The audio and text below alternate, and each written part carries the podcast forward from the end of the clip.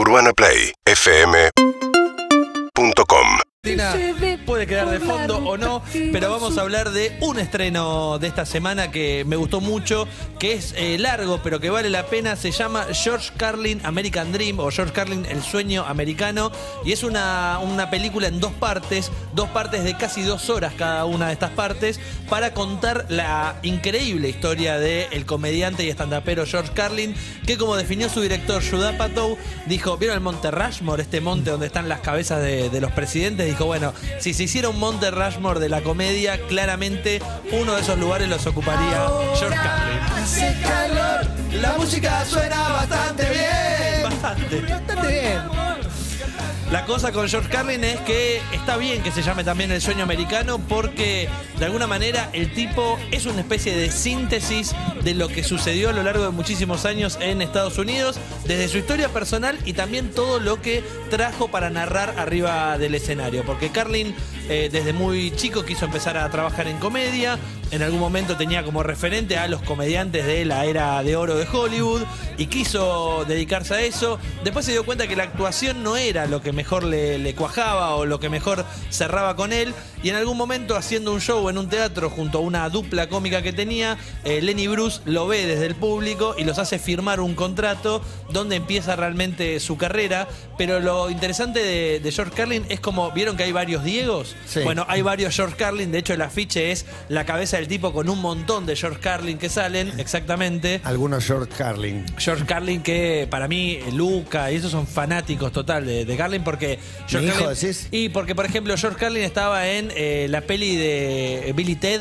eh, Claro, claro, claro, la de Keanu Reeves. De, de- de la- de las viejas. No sé si llegó a la nueva, en realidad, la No, remake que no, se la hizo. nueva no, pues murió en 2008. Una cosa, para mí es el mejor de todos los tiempos. Creo Sí, que hay sí, cierta, cierto consenso en eso. ¿eh? Y, y algo que el otro día mencionaba con Clemen, que, que también vio el documental, es, vieron que a veces el documental en los primeros minutos tiene que sentar bases, tiene que presentar los principios de la situación o del personaje que va a narrar. Y en este caso, Apatow, con la ayuda de la hija de George Carlin, que al igual que el otro día contaba Fede Elía del vínculo que tuvo que tener con la hija de Bilardo para, para llegar al documental, bueno, la hija de George Carlin dijo, yo se lo di a Apatow porque vi lo que había hecho con Gary Shaldrin, que es otro comediante muy amigo de Apatow, y dijo, necesito que alguien haga este tratamiento y este respeto a tantos años de, trabajo. Y lo que arranca el documental es mostrando un tipo que se adelantó a la época.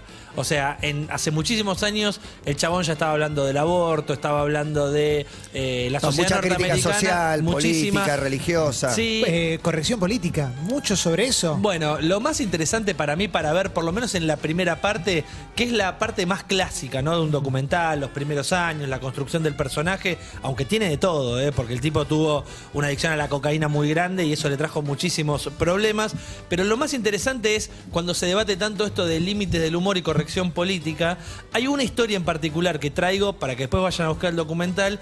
El tipo es el creador de un material que, que lo hizo en muchísimos lugares, pero que en un momento cuando fue a Milwaukee lo presentó en ese escenario y una parte de ese material contaba las siete palabras que no se pueden decir en la televisión.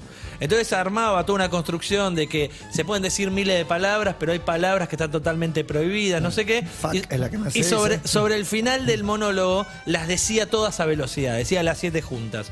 Eso generó un revuelo tremendo porque había policía en ese teatro que dijo, está usando lenguaje ofensivo. Entonces Claro. fueron... Están se lo- esperando que las diga para ir a detenerlo. se lo quisieron llevar preso, aparece la mujer en el escenario y el oído dice, descarta lo que tenés en los bolsillos que te están por llevar preso. Le dice, entonces lo llevaron preso por lenguaje ofensivo y no por tenencia de cocaína.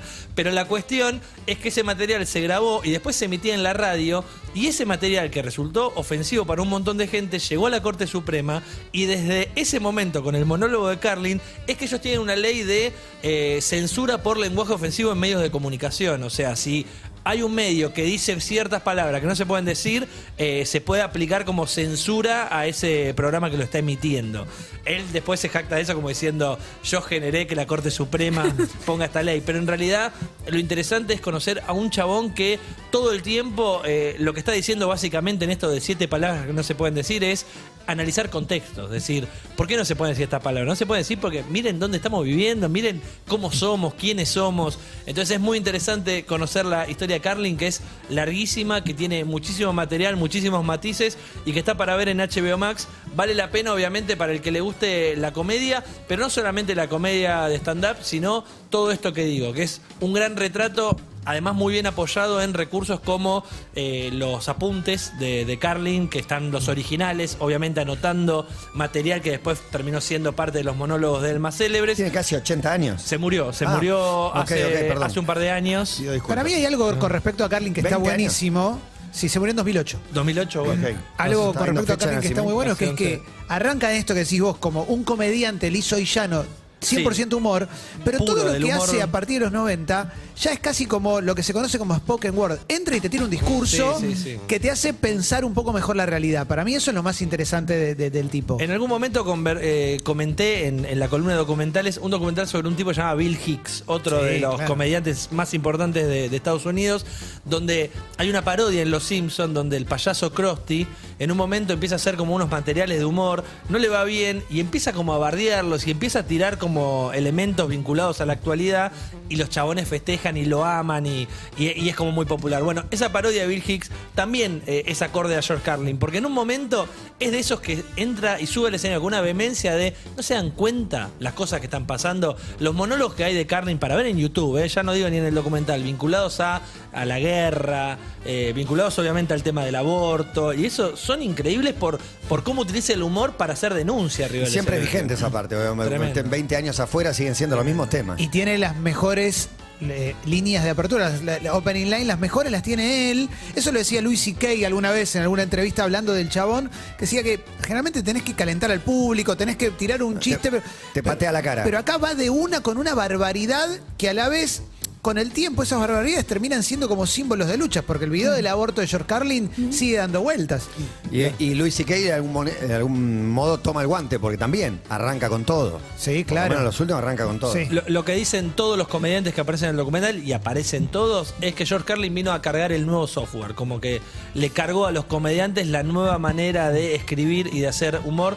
Así que se llama George Carlin American Dream o El Sueño Americano y lo encuentran en HBO Max. Bien, buscaremos en HBO Max. Pausa, jugamos, dale, nos queda un rato más. Tu radio está donde vos quieras. Seguinos en Instagram y Twitter. arroba Urbana Play FM